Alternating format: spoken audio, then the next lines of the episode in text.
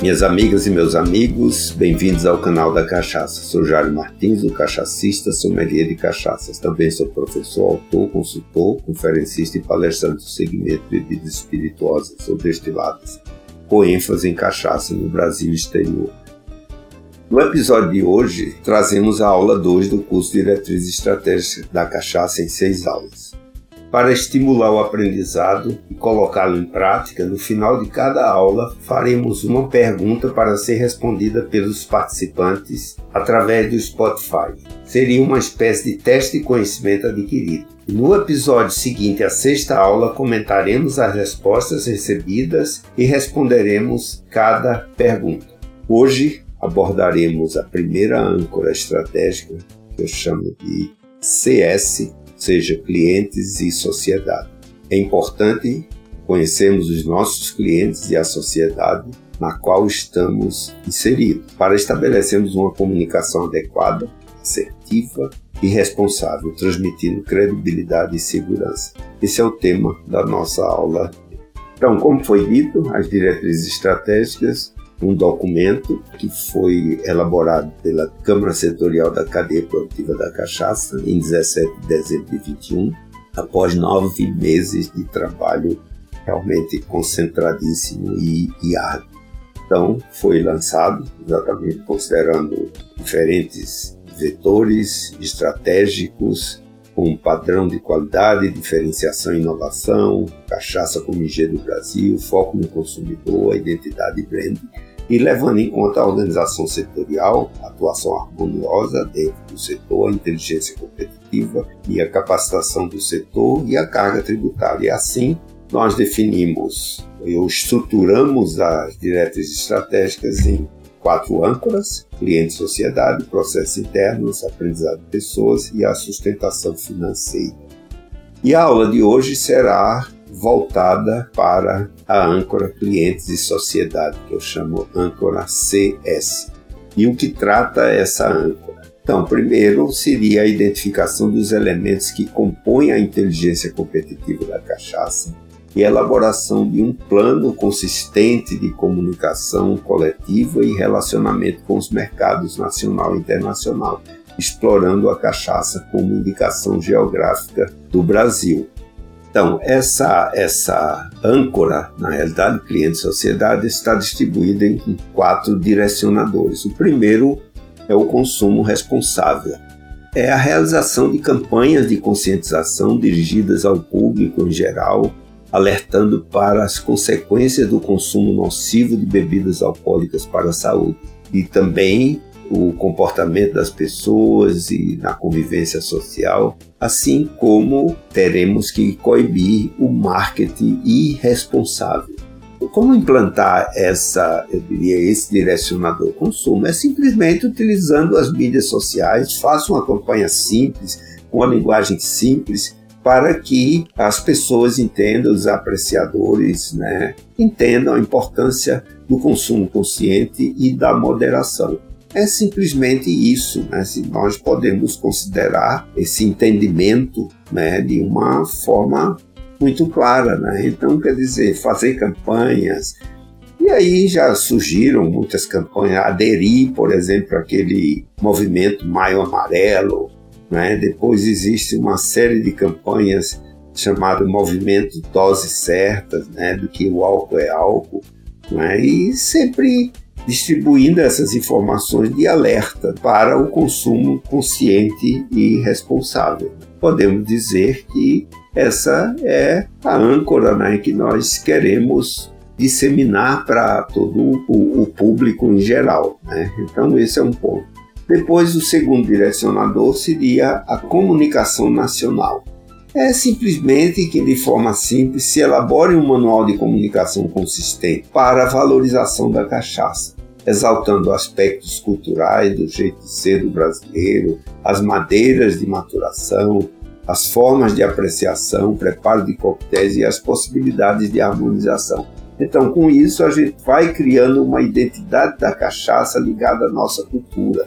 Né? É simplesmente listar, por exemplo, diversos eventos temáticos né, para divulgação da cultura da cachaça que nós vemos pelos estados por que não participar desse divulgando a sua marca também? Então, as confrarias da cachaça disseminam conhecimento através de lives organizadas com o objetivo de disseminar conhecimento. Com isso, a gente está fazendo uma comunicação.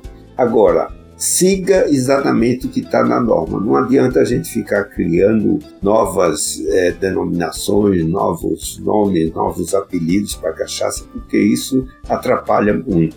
Depois da publicação de livros, isso houve um crescimento muito grande aqui no país de livros sendo publicados, sejam livros técnicos, sejam algumas histórias, algumas vivências né, dos produtores, né, e algumas parcerias de promoção da cachaça para o turismo e para a gastronomia.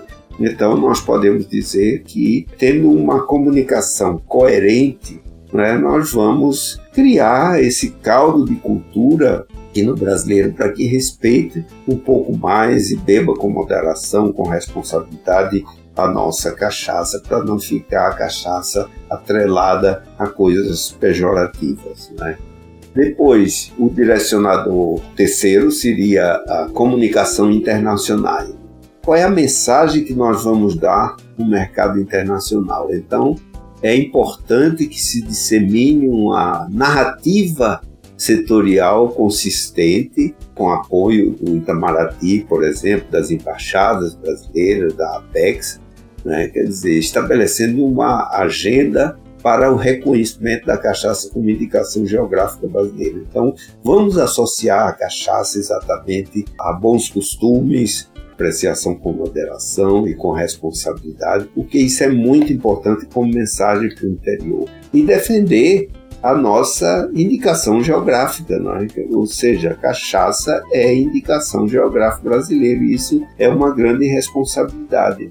Espaços né, para receber turistas ou exposições fora do país, participação de feiras internacionais. Né? Recentemente foi, foi publicado pelo Ministério da Agricultura, Pecuária e Abastecimento do SEBRAE, o IBRAC, Instituto Brasileiro da Cachaça, um livro bilíngue, português e inglês, né, em alusão ao bicentenário da independência, um livro chamado Cachaça, 200 anos e 200 cachaças. Né? Então é importante que nós tenhamos uma linguagem única.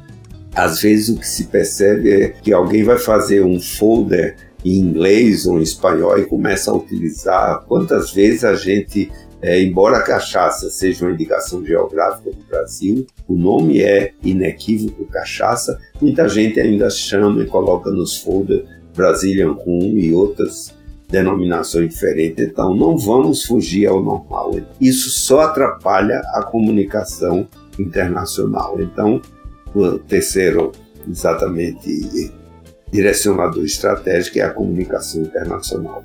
E por fim, a denominação cachaça. Ou seja, não vamos né, ficar criando nomes e denominações diferentes que só atrapalham a cabeça do consumidor. Então é importante que a denominação cachaça seja consolidada por meio de ações coordenadas coletivamente, atrelando ao agronegócio brasileiro a sustentabilidade, a preservação, a segurança alimentar ao consumo responsável, à ética e à legalidade. Então, isso sempre faz com que a imagem do Brasil e do setor da cachaça vá para o exterior de uma forma bastante positiva. Ou seja, cuidando da consolidação da cachaça no mercado internacional e também no mercado nacional de forma ética, com estilo, elegância, moderação e responsabilidade. E assim nós chegamos ao final da aula 2 do curso Diretriz e Estratégia da Cachaça em seis aulas, quando apresentamos e interpretamos a âncora estratégica CS, Clientes e Sociedade das Diretrizes Estratégicas da Cadeia Produtiva da Cachaça. Na próxima aula abordaremos a segunda âncora estratégica, Processos Internos, que eu chamo PI. Compartilhe com seus amigos e com aquele seu círculo de relacionamento. E não se esqueça de responder a pergunta referente ao aprendizado desta aula no Spotify. Nós estamos presentes em todas as plataformas de áudio, esperando você na próxima aula para conhecer um pouco mais do mágico brasileiro dos prazeres da nossa cachaça. canal da Cachaça é uma realização da Lume Produções e da Som S.A. Espero encontrá-los na próxima aula. Um forte abraço.